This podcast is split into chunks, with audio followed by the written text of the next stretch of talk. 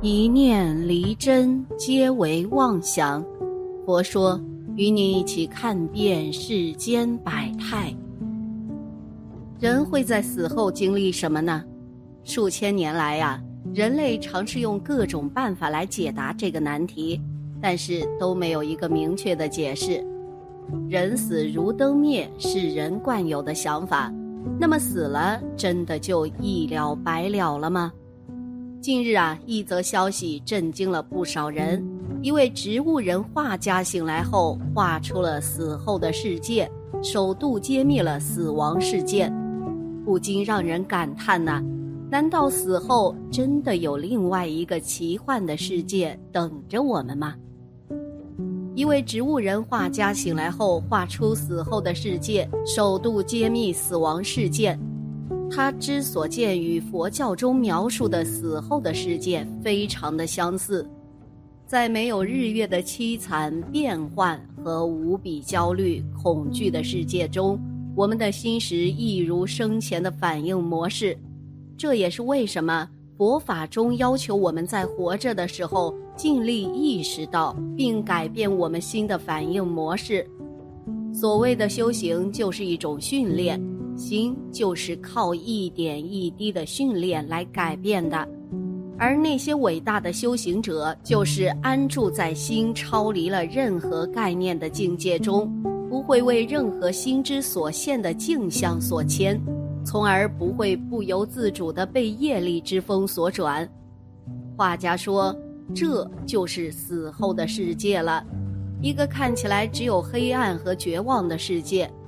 死后的世界一如生前，是我们心中这面镜子的显现。我们的心境上充满贪婪、仇恨、愚昧的垢然，所见的绝不会是一个光明、希望的世界。所以说呀，并没有一个固定的、真实存在的死后世界。我们见到的只是自己的心，或者说是。我们身体语言和行为的业的力量所变现的一个世界，比如我们活着的时候见到的世界一样，没有一个真实本具的存在。几乎所有的人都想知道人死后会去哪里，因为如果人死后就真的不复存在了，那么人活着又有什么意义呢？所以我们就有了天堂，也有了地狱。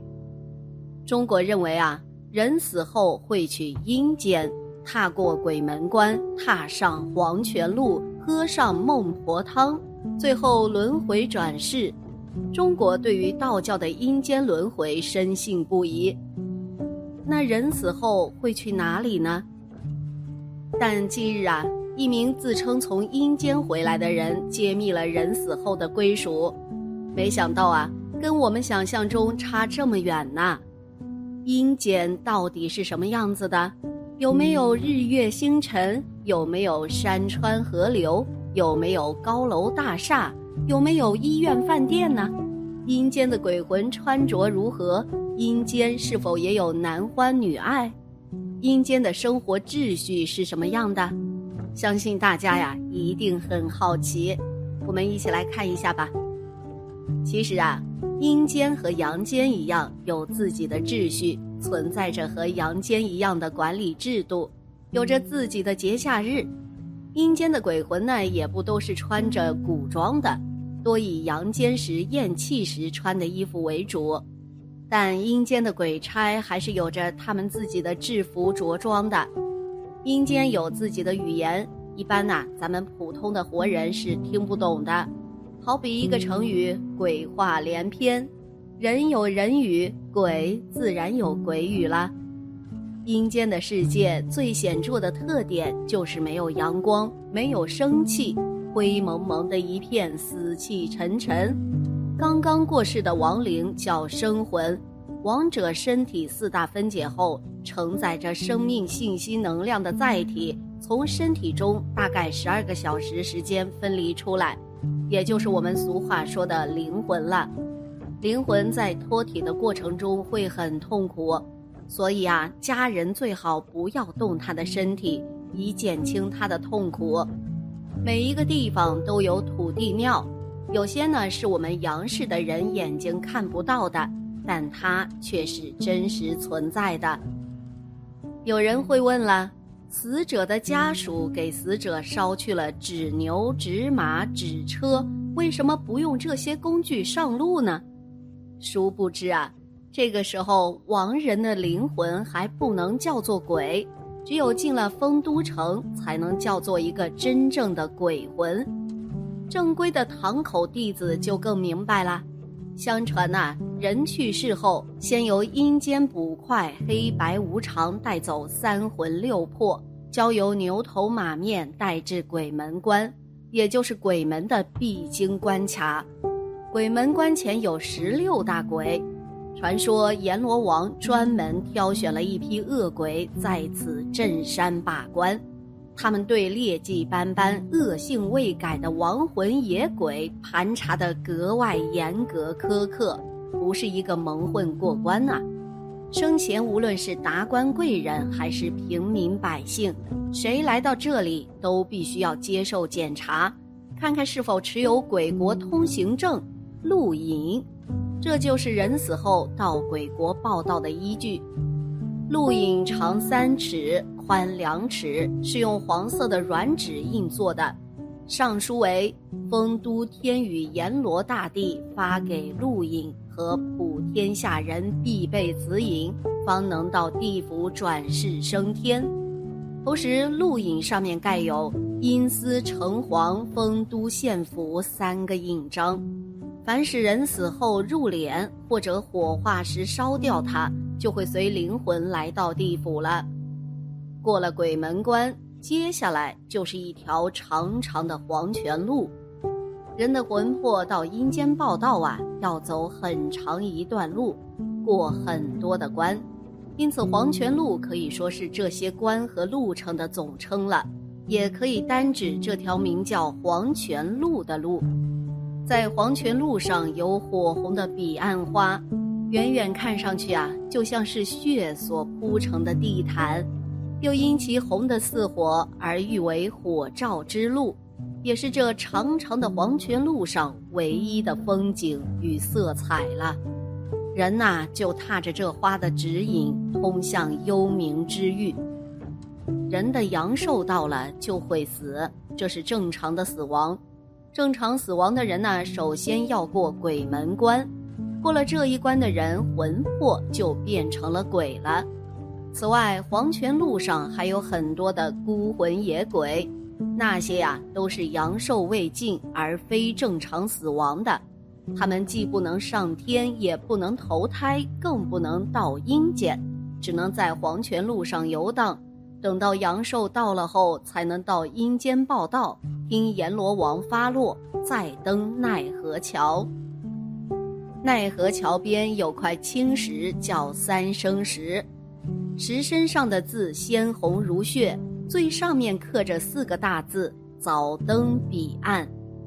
传说它记载着每个人的前世、今生和来世，前世的因，今生的果，宿命轮回、缘起缘灭，都重重地刻在了三生石上。千百年来，它见证了芸芸众生的苦与乐、悲与欢、笑与泪。该了的债，该还的情，三生石前一笔勾销。过望乡台，也就是孟婆和石头所在的土高台了，是在桥以前的，而不是在桥之后。望乡台呢，又称思乡里，在这里可登台眺望杨氏家中情况。于是呢，这里就成了鬼魂遥望阳间的窗口。和活人与死人联络感情的圣地。传说人死后一天不吃人间饭，两天就过阴阳节，三天到达望乡台望见亲人，哭哀哀。鬼魂去地府报道前，对杨氏亲人十分挂念，尽管鬼族严催怒斥，还是强登望乡台，最后遥望家乡大。哭一声，才死心塌地赶往阴曹地府。这正是望乡台上鬼仓皇，望眼睁睁泪两行。妻儿老小危旧侧，亲朋济济聚灵堂。望乡台被传说是亡魂最后一次向阳间亲人告别的地方，又传说阴间望乡台建造神奇，上宽下窄，面如弓背。背如弓弦平列，除了一条石阶小路外，其余尽是刀山剑树，十分险峻呐。站在上面，五大洲、四大洋都可以望见。忘川河呢，又名三途河，横在黄泉路和冥府之间，河水呈血黄色，里面尽是不能投胎的孤魂野鬼，虫蛇满布，腥风扑面。当然，为了来生再见今生最爱，你可以不喝孟婆汤，那便需跳入忘川河，等上千年才能投胎。千年之中，或许会在桥上走过今生最爱的人，但言语不能相通。你看得他，他看不得你。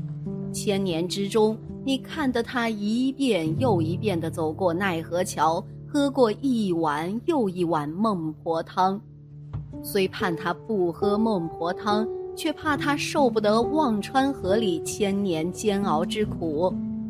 千年之后，若你心念不减，还能记得前生事，便可重入人间，寻找前生最爱的人。再喝孟婆汤，又称忘情水，或者是忘忧散。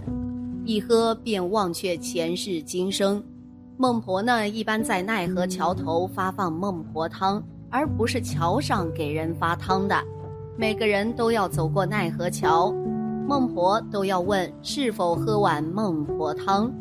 要过奈何桥就要喝孟婆汤，不喝孟婆汤啊就过不得奈何桥，过不得奈何桥就不得转世投胎了。一种叫奈何桥，另一种叫做奈何桥。过奈何桥头，一去不回头。桥分三层，上层红，中层玄黄，最下层乃黑色。愈下层愈窄，愈加凶险无比。生时行善的走上层，善恶兼办走中层，行恶的人就走下层啦。河里尽是不得投胎的孤魂野鬼，那些溺水而亡的鬼魂总是在桥梁上下或者是左右桥头为自己寻找替身，以便使自己能够脱身而转世。走下层的人呐，就会被鬼魂拦住，拖入污浊的波涛之中，为铜蛇铁狗咬噬，受尽折磨，不得解脱。过完奈何桥，便可通往六个去处了，即时进入六道轮回：天人道、修罗道、人道、畜生道、魔鬼道、地狱道。其中，天人、阿修罗、人道属于上三道，而畜生、恶鬼、地狱则属下三道。至于去哪个道，要根据亡灵生前所做善恶的业绩来分门别类。善业多的往往被分到上三道，恶业多的往往被分到下三道。这里要注意的是啊，佛教中修行之人，如果功德圆满的，命中后会跳过阴间这一过程，直接蒙佛接引去西方极乐世界了。人在生前造的业呀，在阴间也会清算，善恶终有报，不要抱有侥幸的心态，然后等到面临业报时再感到后悔呀。好啦，今天的节目呢就到这里了，希望此次相遇能给大家带来收获。如果你也喜欢本期内容，希望大家能给我点个赞，或者留言、分享、订阅，感谢您的观看。咱们下期节目不见不散。